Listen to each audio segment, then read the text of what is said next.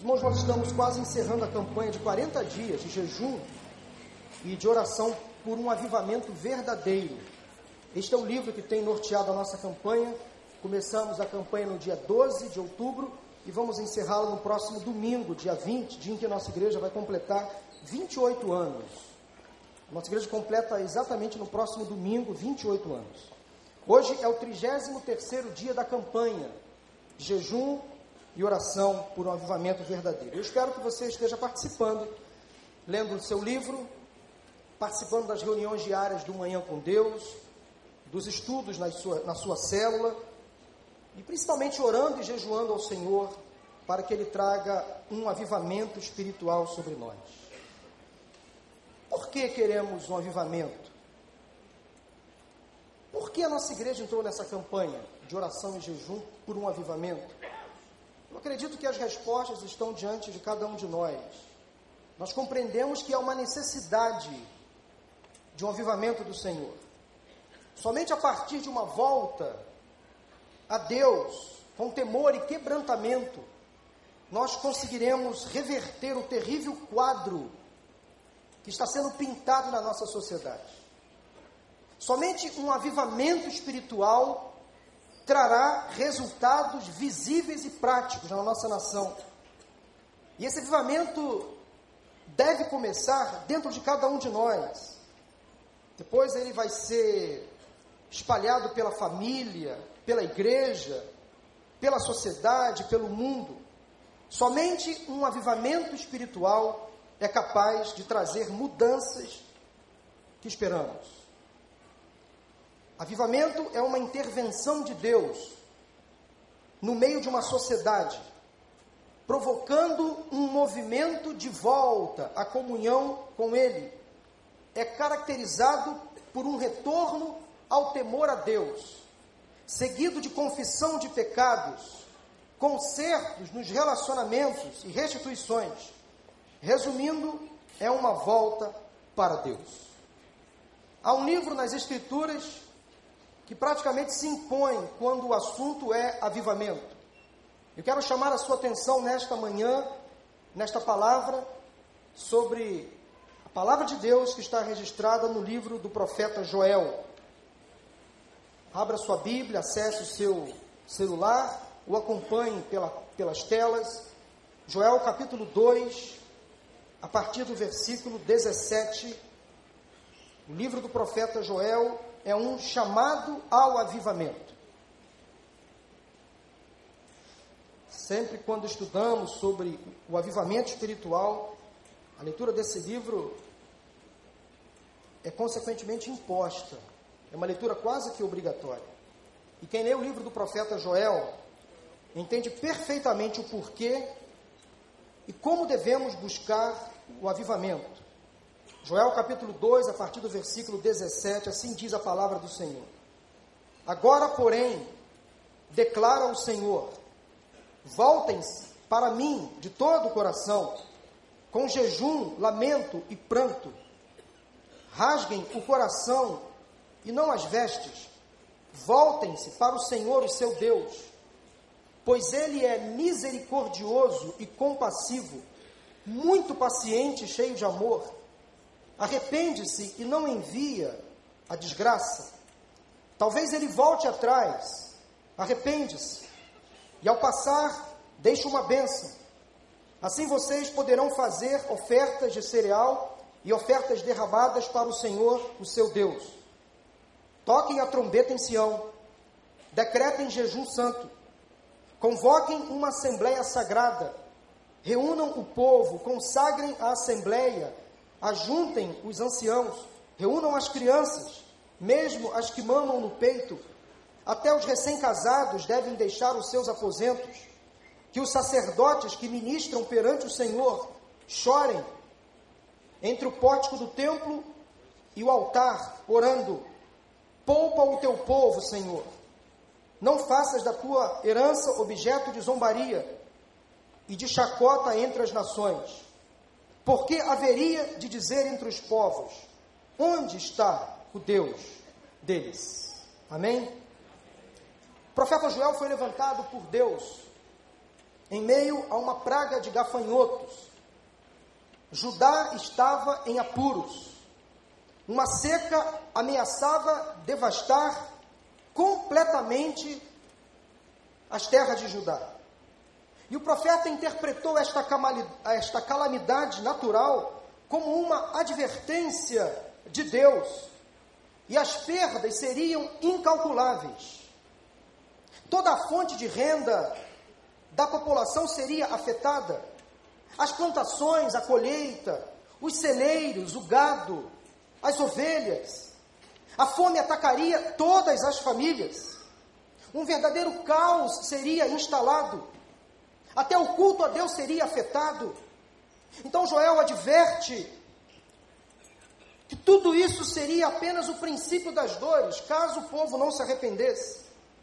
Então, para escapar do desastre, da tragédia, do caos, ele convoca o povo a uma assembleia solene em que todos deveriam se voltar para o Senhor.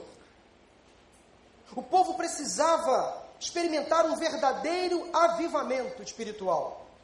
Eles deveriam se arrepender, porque não suportariam a mão do Senhor. Nós sabemos, meus irmãos, que a palavra de Deus já está se cumprindo. Já estamos nos últimos dias. Mas eu ainda creio na misericórdia e na compaixão do Senhor. A porta da arca ainda não se fechou. A exemplo da época de Noé, Deus ainda espera um sincero e profundo arrependimento no meio do povo, pois o seu juízo, cedo ou tarde, virá, está na palavra. Portanto, ainda é tempo, ainda dá tempo das pessoas se arrependerem, se converterem dos seus maus caminhos, se humilharem. Nós não podemos retardar mais a volta do Senhor. E o Senhor só voltará quando um avivamento verdadeiro acontecer no mundo. Hoje vamos falar um pouco sobre a nossa relação com Deus. Pois o avivamento que tanto queremos e esperamos somente virá quando a nossa relação com o Senhor melhorar. Quero propor a cada um de nós uma autoanálise. Cada um olhando para dentro de si, fazendo uma avaliação muito sincera e honesta da maneira como está se relacionando com Deus. Quero provocar um diagnóstico espiritual dentro de cada um de nós. Procurarei dar as ferramentas, as instruções que Deus colocou no meu coração mas a verificação será individual. Esta não é uma palavra que muitos pregadores gostam de pregar. Confesso que eu também não gosto de pregar mensagens duras. É muito, muito mais fácil para um pregador pregar mensagens light, mensagens que o povo quer ouvir. É difícil quando um pregador precisa falar aquilo que Deus quer que o povo ouça. E às vezes Deus nos traz palavras duras, de exortação, que nos leva a um arrependimento, a um quebrantamento, a um pedido sincero de perdão. Porque eu faço a seguinte análise, e creio que a maioria aqui também faz. O que está acontecendo conosco, como crentes? O que está acontecendo com o povo de Deus nesta terra? Onde estão as igrejas dinâmicas de hoje, a exemplo daquela que se reunia de casa em casa e no templo, no livro de Atos? Uma igreja que revolucionava a sociedade, que transformava a nação. Onde estão as pessoas sendo salvas, batizadas, acertando as contas com Deus? Será que é preciso fazer uma campanha para que o povo evangelize? Deus não está interessado em encher os bancos vazios das igrejas vazias. O que Ele quer de fato é encher os olhos do seu povo com a sua visão. Ele quer preencher as almas vazias, que estão sem nenhum propósito, da sua presença. Há uma fome espiritual na nossa cidade, no nosso estado, como oramos aqui hoje, no nosso país, no mundo. E as pessoas estão morrendo sem Cristo, sem salvação. Quero compartilhar três coisas que precisamos Três coisas que precisamos fazer para que o verdadeiro avivamento aconteça e venha sobre nós. Afinal, de que precisamos? Para que um verdadeiro avivamento venha sobre nós. Mas quando falo sobre nós, não é sobre a nação, sobre o mundo. Sim, também é. Não é sobre a igreja, sim, também é. Não é sobre a minha família, também é, mas é principalmente, essencialmente, primariamente sobre a minha vida, sobre a sua vida. Então a palavra de Deus exige de cada um de nós uma mudança de comportamento. Uma mudança de atitude. A primeira coisa de que nós realmente precisamos para que o avivamento venha é a seguinte: precisamos mais de carisma e mais de caráter. Eu vou repetir, se você gosta de anotar os pontos do sermão. Precisamos mais de carisma e mais de caráter. Quando pensamos em alguns personagens bíblicos, como Moisés, Elias, Paulo e o próprio Jesus, Há uma coisa, uma palavra, um sentimento que se destaca na vida desses homens: ardor, envolvimento. Eram pessoas extremamente carismáticas. Não no sentido de serem aceitas, mas no sentido, no sentido de serem pessoas especiais. Especiais. O Espírito do Senhor levava essas pessoas a agirem com fé e com ousadia, com intrepidez. A história cristã formou pessoas que se entregaram totalmente a Deus, sem reservas, que foram usadas pelo Espírito Santo com grande poder, com grande autoridade, homens e mulheres, crianças, adolescentes, idosos, que foram marcados pelos dons espirituais, no serviço ao próximo, através de uma vida de oração, no testemunho pessoal e na pregação do Evangelho de Jesus Cristo. Nas páginas do Novo Testamento, nós, mais precisamente no livro de Atos dos Apóstolos, nós temos o exemplo de algumas pessoas cheias do Espírito Santo de Deus.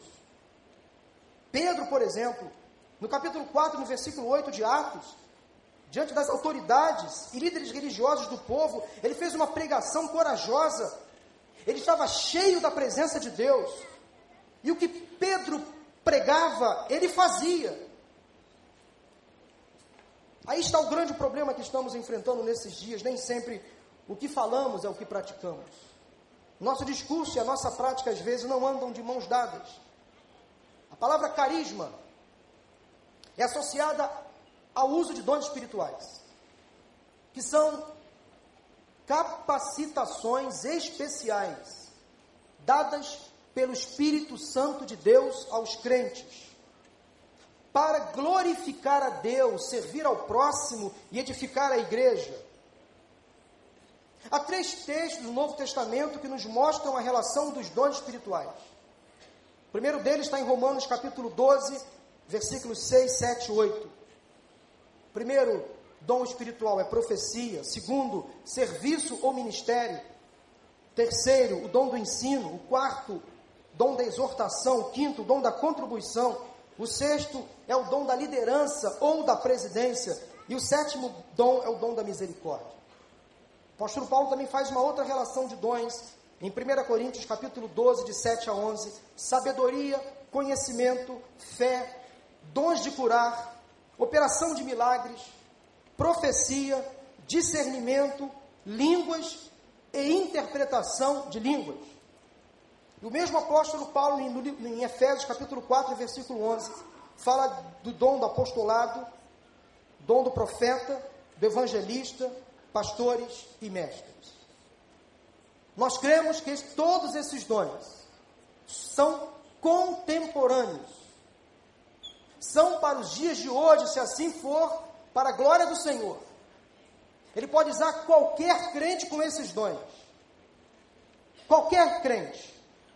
Você que é um salvo em Jesus Cristo precisa conhecer o seu dom e começar a praticá-lo. Todo crente possui pelo menos um dom. Nenhum crente possui todos os dons. E eu e você precisamos descobrir Qual é o nosso dom?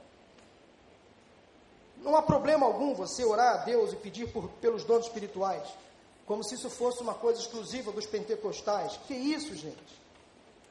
A respeito dos dons espirituais, disse o apóstolo Paulo aos Coríntios: Não quero, irmãos, que sejais ignorantes. Nós não podemos ignorar, desconhecer os dons espirituais. No entanto, este é um assunto no qual a igreja tem falhado e se omitido. Ignorância gera distorções na palavra, confusões doutrinárias. O grande problema que impede o verdadeiro avivamento é que muitos crentes querem apenas pedir os dons ao Senhor, os dons espirituais, querem ser cheios de dons, mas não se interessam em mudar o caráter. Isso é muito sério. Nós precisamos de crentes e de igrejas cheias do Espírito Santo de Deus, do poder do alto. Mas precisamos também de crentes e igrejas que façam a diferença na sociedade. Esse problema é antigo, vide o exemplo da igreja de Corinto, para o qual o apóstolo Paulo escreveu uma de suas cartas, que já foi aqui citada. Havia nessa igreja um grande paradoxo. Era uma comunidade espiritual que buscava os dons, mas era extremamente carnal. O que nos mostra que nem toda manifestação sobrenatural procede do Espírito Santo de Deus. O que vai atestar que um crente está cheio do Espírito Santo de Deus? É o fruto do Espírito, segundo Gálatas 5, 22 e 23. Amor, alegria, paz, paciência, amabilidade, bondade, fidelidade, mansidão e domínio próprio. E quanto às obras da carne, que devem ser evitadas. Quais são? Também está em Gálatas 5, de 19 a 21. Imoralidade sexual, impureza e libertinagem, idolatria e feitiçaria, ódio, discórdia, ciúmes, ira, egoísmo, dissensões, facções e inveja, embriaguez, orgias e coisas semelhantes. O crente no Senhor precisa pedir ao Senhor dons espirituais. Mas precisa também pedir, inclusive, que a sua alma, que o seu espírito sejam revestidos do caráter de Cristo. Não adianta eu pedir dons ao Senhor, praticar alguns deles, na minha família, na minha comunidade de fé, na grande celebração como na célula, mas se no meu dia a dia, se na minha casa, se no meu trabalho, se na minha escola eu não praticar o fruto do Espírito, Ora, se eu não praticar o fruto do Espírito, eu continuarei sendo um crente carnal. Eu posso maquiar, eu posso fantasiar, mas Deus conhece o meu coração. Carisma deve andar de mãos dadas com caráter. Por isso que o apóstolo Paulo tanto orientou os crentes da igreja de Corinto acerca dos dons espirituais. Chegando a dizer no capítulo 13: Ainda que eu fale as línguas dos homens e dos anjos, ainda que eu tenha o dom da profecia e saiba todos os mistérios e todo o conhecimento, e tenha uma fé capaz de mover montanhas, ainda que eu dê aos pobres tudo o que possuo e entregue o meu corpo para ser queimado, se não tiver amor, se não me envolver no amor ao próximo, se meu caráter não for transformado, nada disso me valerá. Ele ainda diz no capítulo 14, no primeiro versículo: sigam o caminho do amor e busquem com dedicação os dons espirituais. Precisamos de crentes transformados que transformem, homens e mulheres que façam a diferença. De modo que no meu dia a dia, no seu dia a dia, nós precisamos mostrar ao mundo que somos diferentes, que pensamos diferentes, devemos agir de maneira diferente. Não há como um crente que vem à igreja, que ouve a palavra no domingo, por exemplo, voltar para a sua casa, iniciar a semana de trabalho na segunda-feira, praticando as mesmas coisas. É impossível. Tem que ter mudança. O crente tem que mudar o seu caráter, tem que ser correto, tem que ser honesto, tem que pagar as suas contas em dia, tem que ser o melhor profissional na sua empresa. Não pode chegar atrasado, não pode dar um mau testemunho. Nós precisamos, irmãos, ser diferentes, fazer a diferença nesta terra. Porque se não agirmos assim, nós estaremos retardando o avivamento. Precisamos dos dons espirituais, sem dúvida alguma, mas precisamos fazer a diferença. Temos que ter o caráter de Cristo. Precisamos agir de maneira diferente. Amém? Precisamos então mais de carisma e mais de caráter. Em segundo lugar, de que precisamos? Pode parecer óbvio, mas para alguns não é. Em segundo lugar, precisamos orar como nunca oramos e ler a Bíblia como nunca lemos. Volto a dizer, uma certeza óbvia, mas que para muitos não está sendo praticada. Se as nossas igrejas estão experimentando uma carência em uma área, a evidência está na pouca ou na falta de oração. Oramos muito pouco, convenhamos. Oramos mal. Vamos confessar a Deus. As nossas reuniões de oração são pequenas, insignificantes demais. Os nossos cultos de vigília pouco frequentados. Um cantor ou um pregador conhecido arrasta multidões às igrejas, aos locais. Mas quando o assunto é oração, somos poucos e os mesmos. Um pastor pode ter o poder da persuasão para conduzir o seu rebanho, a sua congregação. Os seus, sermões podem parecer bons no papel, no esboço. Mas se ele não demonstrar que tem uma vida de oração, de nada adiantará. Por isso que o avivamento passa necessariamente, obrigatoriamente, por uma mudança de postura na mente e no coração dos líderes. De todos os crentes. Pais crentes podem querer dar os melhores exemplos aos seus filhos, os melhores presentes, os mais caros. Mas se seus filhos descobrirem que os seus pais não oram, não falam com Deus, de nada valerá. Quem se entrega ao pecado para de orar, mas quem ora para de pecar. Quem se entrega ao pecado para de orar, mas quem ora para de pecar. Precisamos orar mais. Precisamos orar como nunca oramos. No livro Por que tarda o pleno avivamento, indicado pelo pastor Edson Queiroz, o autor Leonard Ravenhill, esse livro, Por que tarda o pleno avivamento, foi escrito na sua versão original em 1958. Ele foi publicado pela editora Betânia, me parece que na década de 80 aqui no Brasil. E esse autor diz o seguinte sobre oração: a estatura espiritual de um crente é determinada pelas suas orações. O pastor ou crente que não ora está se desviando. O púlpito pode ser uma vitrine onde o pregador exibe seus talentos. Mas no aposento da oração, não temos como dar um jeito de aparecer. Embora a igreja seja pobre sobre, muito, sobre muitos aspectos, é mais pobre ainda na questão da oração. Contamos com muitas pessoas que sabem organizar, mas poucas dispostas a agonizar. Muitos contribuem, mas poucos oram. Há muitas pessoas que interferem, mas poucas que intercedem. Se fracassarmos na oração, fracassaremos em todas as frentes de batalha. Esse autor está corretíssimo. Ele escreveu isso na década de 50. Estamos já em 2016 para quase 2017 e as carências são as mesmas. Martinho Lutero, aliás, recentemente, dia 31 de outubro, nós comemoramos 499 anos da Reforma Protestante. E ano que vem, 500 anos da Reforma Protestante. Martinho Lutero, precursor da Reforma, foi um homem de oração. E ele afirma que ele orava regularmente, duas horas por dia. E sempre que tinha muita coisa para fazer, ele orava quatro horas por dia.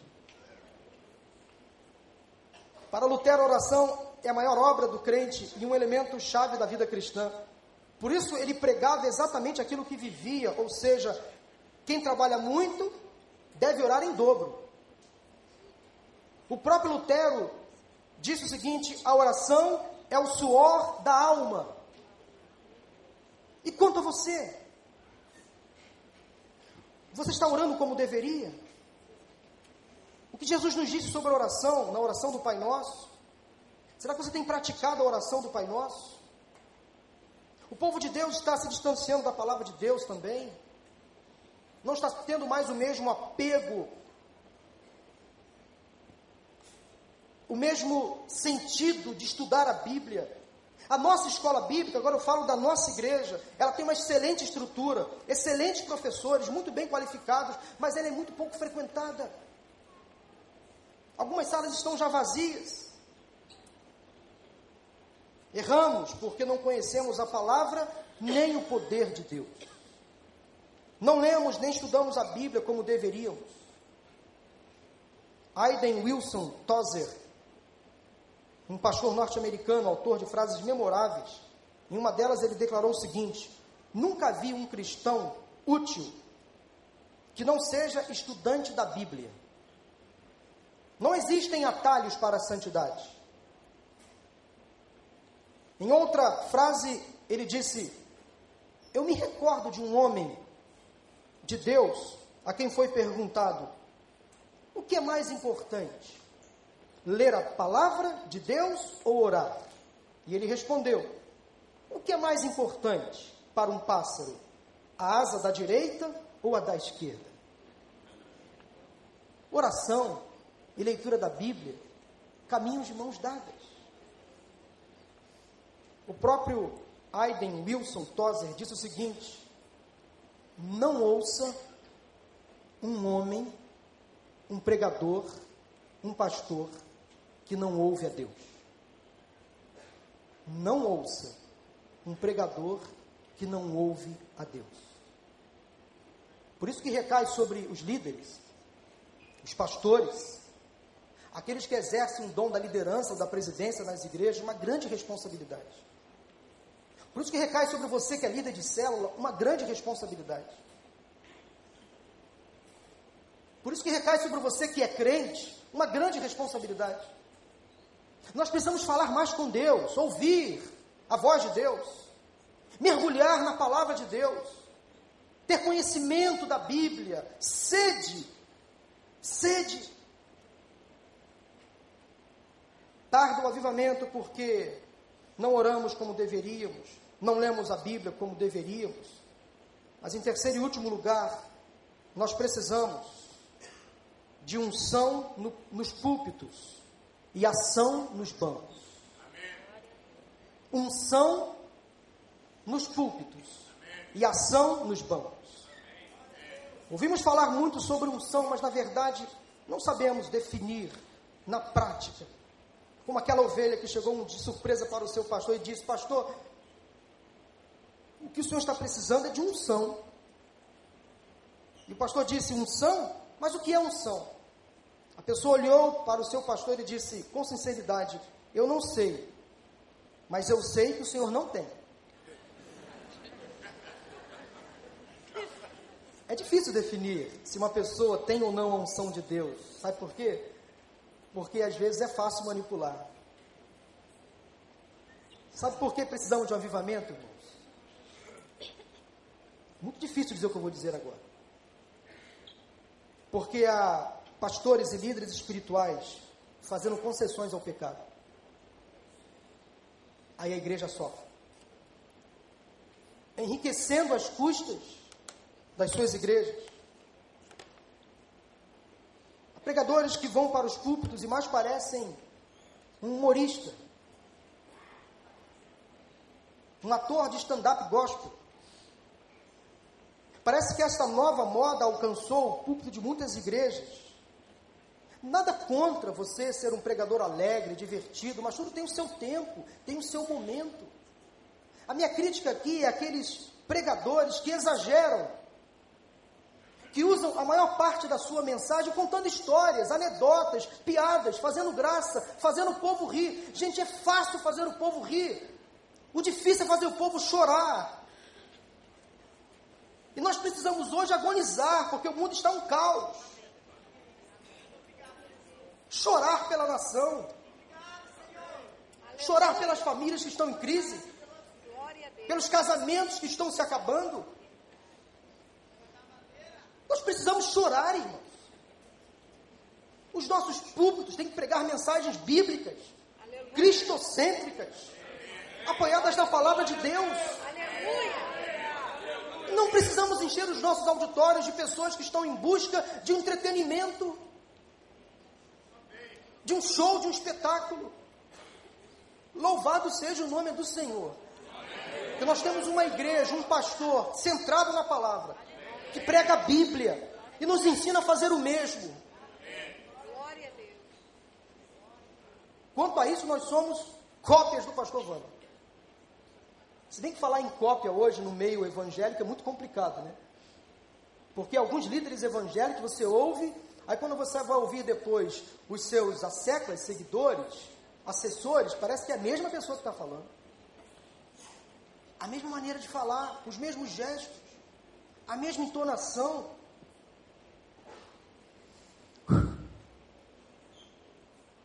Alguns pastores são conhecidos como pastores engraçados, que contam piadas, passam a maior parte do, da mensagem contando histórias, anedotas e não pregam a palavra.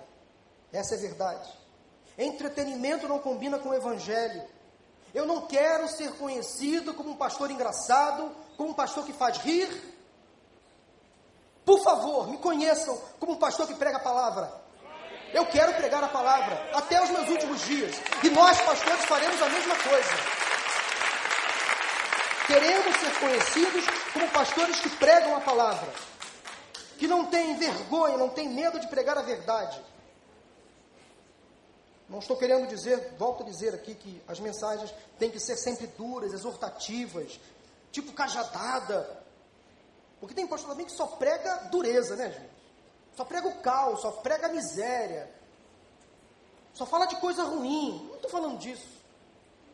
Só tenho observado que às vezes alguns pastores estão exagerando demais, indo para o outro extremo do entretenimento, da graça, do riso, da comédia, das histórias. Bíblia, nada. As pessoas estão perdendo a referência. Precisamos de profetas nesta terra. Por isso que o avivamento passa primeiramente pelos púlpitos das igrejas. Por isso que a mensagem bíblica tem que ser pregada, lida, relida, meditada. Nossa gente está morrendo de fome, fome da palavra de Deus. Falando de um modo geral, sem apontar igrejas ou denominações evangélicas, vivendo uma crise, vivemos uma crise nas igrejas. Há uma crise instalada em algumas igrejas, nos pastores, nos líderes, nos crentes. Observe o seguinte paradoxo que eu pesquisei e constatei: nunca se leu tanto, se ouviu tanto, se viu tanto sobre Deus e sobre o Evangelho. É na televisão, no rádio, na internet, nas livrarias. Nunca se produziu tanto material sobre vida com Deus e espiritualidade. O problema é que a mensagem do Evangelho parece que, está penetrando apenas no coração, não está penetrando na mente, na cognição, no entendimento das pessoas. Pessoas se emocionam com grandes mensagens, mas saem dali e não mudam nada. Vêm à frente, fazem é, é vêm à frente, fazem compromissos com Deus, numa emoção, mas parece que a razão fica de lado. Por que isso? As pessoas estão apenas se convencendo de que são cristãs, não estão se convertendo, ou seja, não estão mudando o pensamento, o comportamento. Temos hoje no Brasil grandes igrejas, milhões de pessoas que se dizem cristãs, mas os valores dessas pessoas não estão sendo transformados pessoas frequentando igrejas, que tomam decisões, até se batizam, mas não mudam. Levam a vida cristã com, com extrema permissividade, fazem concessões ao, ao pecado, não querem carregar a cruz, não querem pagar o preço, não querem negar a si mesmas, não querem abandonar certas práticas, pecados de estimação. Há muitos crentes vivendo em pecado, no pecado, e vivem de forma consciente, como o nosso pastor relatou alguns domingos atrás e adota um discurso tolerante em relação a certos pecados, claramente condenados pela Bíblia. Há casais que parecem não se importar mais com adultério nem com divórcio. Há homens envolvidos pela pornografia, pela imoralidade sexual, e agora estou dando nomes aos pecados. E essas pessoas perderam muito tempo o temor a Deus. Há casais de namorados praticando sexo antes do casamento e acham isso normal. Normal. Perderam o temor a Deus. Há casais que moram juntos e não são casados. Não oficializaram o relacionamento. Tudo que começa errado, a tendência é continuar dando errado e acabar errado. É assim, a não ser que a pessoa resolva corrigir o rumo. E talvez você que ouve esta minha palavra, o Espírito Santo está trazendo a você agora, neste momento, a sua mente, a sua cognição, ao seu entendimento, um pecado que você está cometendo. Mas pode dizer pra, eu posso dizer para você, pela mensagem da graça de Deus, ainda dá tempo para você corrigir. A porta da arca ainda não se fechou. Você pode ainda corrigir o seu rumo, a sua rota, pedir perdão, se arrepender. E diz a palavra: por favor, não viva debaixo do sofrimento, da culpa. Diz a palavra de Deus que quando a gente se arrepende, confessa e abandona, alcançamos de Deus o que? Misericórdia. E quando nós confessamos a Deus os nossos pecados, não importam quais são os nossos pecados, diz a palavra de Deus que Ele, o Senhor, não se lembra mais deles. Ou seja, eu estou quente com Deus. O que eu não posso é ficar brincando de pique-esconde com Deus. Eu peco, Deus perdoa. Deus perdoa, eu peco. Eu peco, Deus perdoa, Deus perdoa, eu peco. Que negócio é esse? Isso é carnalidade pura. É claro que nós não vamos alcançar aqui, né, pastor Eric, a perfeição. Nós só chegaremos à estatura do varão perfeito na glória, na eternidade. Mas nós estamos caminhando para lá.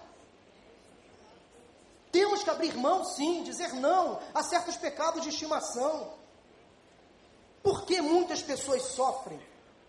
Porque não abandonam certos pecados. Há meninos e meninas, crianças e adolescentes, criados na igreja, sendo fortemente influenciados pela ideologia de gênero, assumindo normalmente, sem temor algum, o comportamento homossexual ou bissexual. Eu falo de crianças, adolescentes, jovens, adotam tais práticas, achando perfeitamente normal, natural, e influenciam outros a praticar a mesma coisa. Isso tem acontecido. E nós não vamos aliviar esse discurso, está ouvindo? Nós somos bíblicos. E se você quer uma igreja light, aqui não é o seu lugar. Falo isso com toda a autoridade vinda de Deus. Porque sei que o nosso pastor pensa da mesma forma, porque ele já disse isso aqui em outras palavras. Se você quer uma igreja que vai, sabe, passar pente fino, se você quer um pregador que vai fazer vistas grossas, aqui não é o seu lugar. A gente está aqui interessado em pregar a palavra. Custe o que custar. Vamos sofrer perseguições. O meu lar não é aqui mesmo. Eu vou para a eternidade. Tô nem aí, tô nem aí. Se tiver que ser preso, eu serei. Mas eu acho que antes do pastor Paulo tem o pastor Wander, porque ele é o presidente da igreja. Então ele tem prioridade. Ele é o presidente, então ele vai antes. Vamos lá visitá-lo. Os advogados estarão aí para trabalhar. Gente, pode chegar o tempo que os pastores serão impedidos de pregar. Aliás, já está chegando esse tempo. Querem fechar a nossa boca. Nós precisamos estar atentos. Por isso precisamos chorar mais, lamentar, porque a coisa está complicada. Há pais permissivos demais que mantêm um bar, pasmem, eu não estou aqui mandando um recado para ninguém, por favor. Meu coração está limpo diante de Deus. Limpo diante de Deus. Mas há pais permissivos que mantêm um bar em suas salas de estar e acham isso normal. Bebem dentro de casa. Convidam seus amigos e bebem dentro de casa. Bebidas alcoólicas. Depois querem cobrar dos pastores da igreja uma solução. Quando seus filhos se envolvem em bebidas. Quando passam a noite fora. Quando não dormem em casa. Depois querem correr atrás do prejuízo. Pastor, faça alguma coisa, porque a minha filha chegou em casa bêbada. Ela está tendo relações sexuais com o namorado. Aí fica difícil.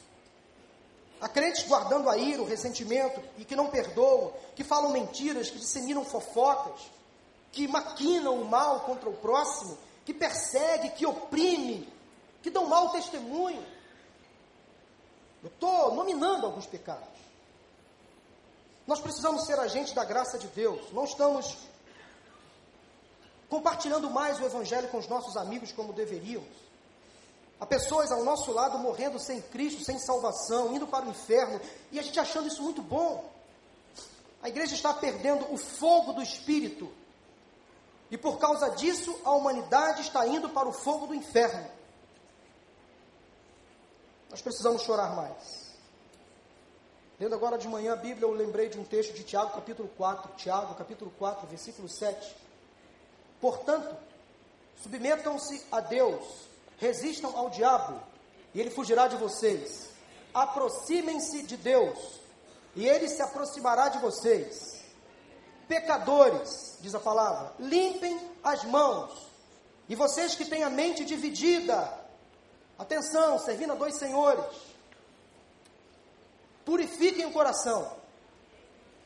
Entristeçam-se. Lamentem-se e chorem. Troquem o riso por lamento e alegria por tristeza. Humilhem-se diante do Senhor e Ele os exaltará. Está aí a palavra. Por que não praticamos? Por quê? Seria tão fácil praticar a palavra. Eu quero concluir a mensagem de hoje.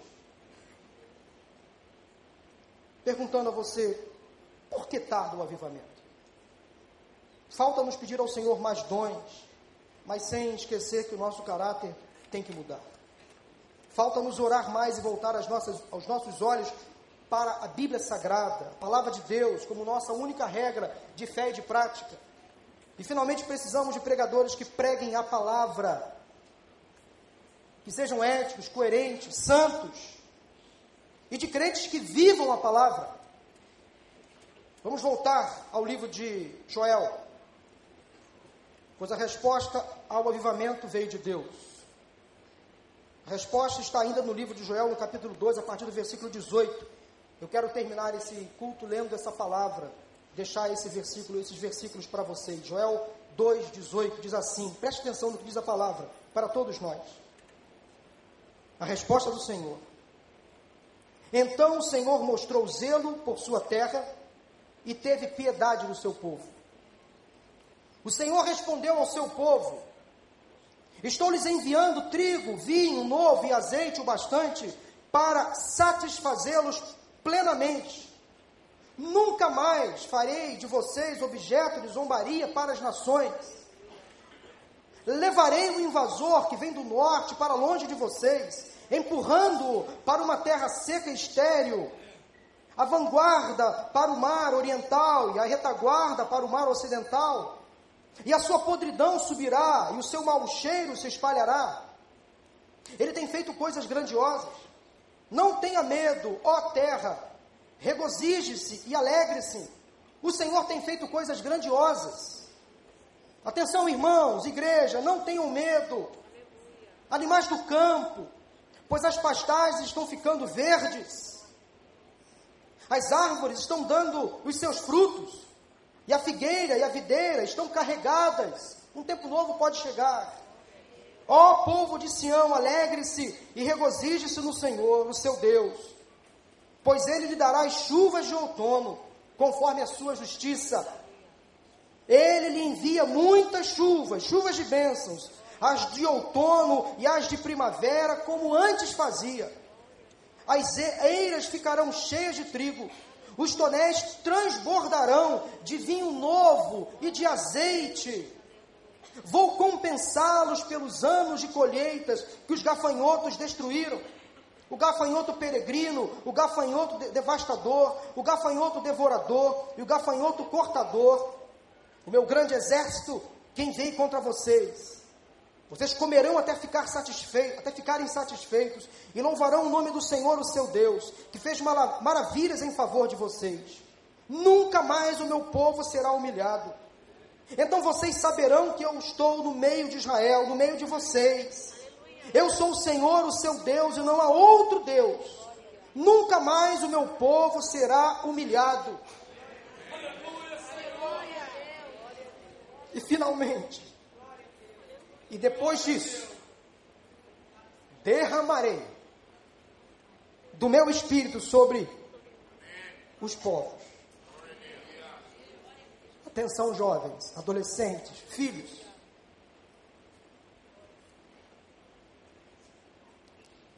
Os seus filhos e suas filhas profetizarão. Os velhos terão sonhos. Os jovens terão visões espirituais. Até os servos e as servas, até sobre os servos e as servas, derramarei do meu espírito naqueles dias. Mostrarei maravilhas no céu e na terra, sangue, fogo e nuvens de fumaça. O sol se tornará em trevas e a lua em sangue, antes que venha o grande e temível dia do Senhor e todo aquele que invocar o nome do Senhor será salvo. Pois conforme prometeu ao Senhor, no Monte Sião e em Jerusalém, haverá livramento para os sobreviventes, para aqueles a quem o Senhor chamar. Glória a Deus, aleluia! Aleluia! Esse dia chegará. Esse dia chegará. Muitos daqui verão, contemplarão este dia.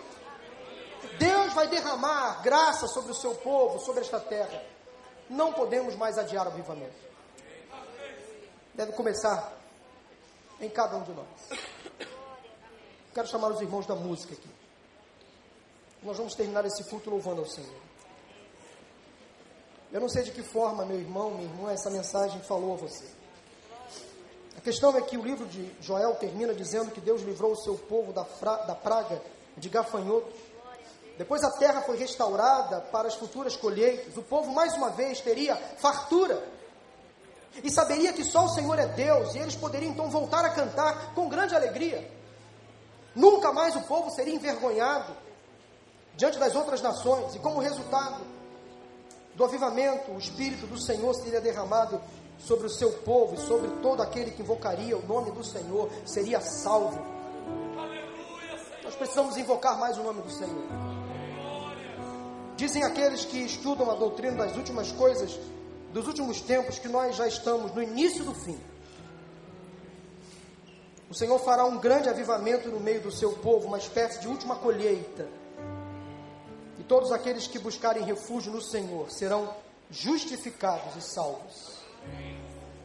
A minha oração final é a seguinte: Aleluia, ora vem, Senhor Jesus. Volta, Senhor. Queremos logo contemplar a tua face. Está difícil demais aqui embaixo, Deus. Alivia o sofrimento do teu povo. Desperta em nós um verdadeiro avivamento. Vamos orar ao Senhor, irmãos. Feche os seus olhos, baixa a sua cabeça. Confessa a Deus os seus pecados seus erros, suas iniquidades, suas omissões. Confesse, se arrependa. Fale para Deus, nomine os seus pecados. Deus não quer mais que você viva debaixo de culpa. Mas Ele quer te dar hoje a graça do perdão, do recomeço, da segunda chance. Isso é possível. Ainda dá tempo. Você que tem feito coisas erradas que desagradam a vontade de Deus, Ainda dá tempo de você se arrepender. A mensagem ainda é para você.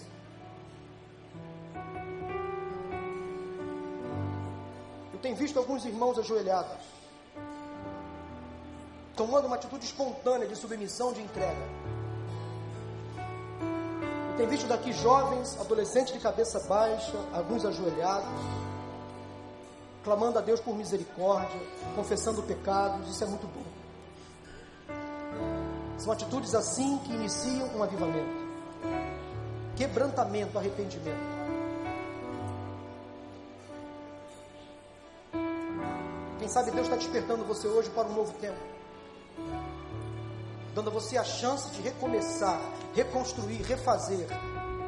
Romper com laços, com amizades, com práticas que não agradam a Deus não adianta, se você continuar vivendo assim, você vai sofrer. E vai fazer a sua família sofrer. Interrompa o juízo de Deus sobre você nesta manhã. É simples assim. Repreenda o mal, o devorador, o inimigo que tem tentado destruir você e sua casa, o seu lar, a sua família, os seus negócios, seus estudos. Essa coisa para você começou mal, ela pode terminar bem. Se você começou alguma coisa da maneira errada, você pode consertar isso hoje diante do Senhor, em nome de Jesus. Mas não adie mais decisões importantes.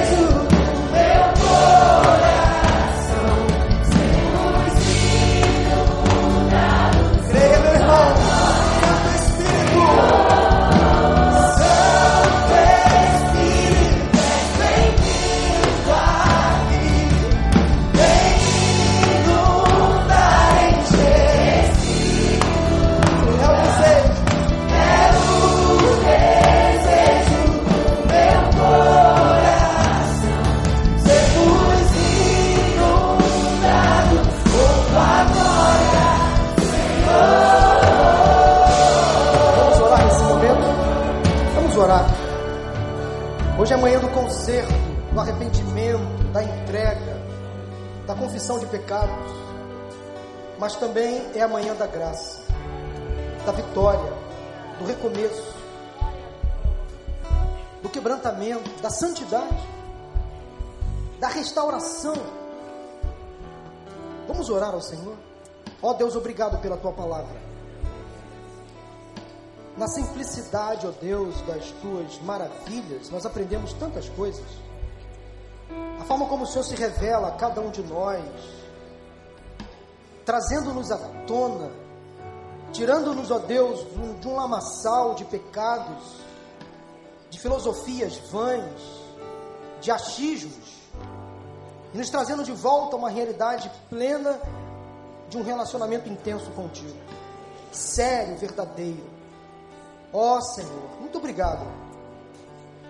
Porque o Senhor nos visitou nesta manhã, nos trouxe uma palavra tão clara, tão profunda, que nos trouxe, ó Deus, a luz, o entendimento, ao entendimento, a certeza de que temos falhado sim, temos nos omitido, mas arrependido, Senhor, pedimos perdão.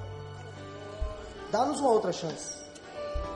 Ó Deus, que o avivamento venha através de nós que o Senhor levante aqui homens e mulheres de Deus que farão influência nesta sociedade.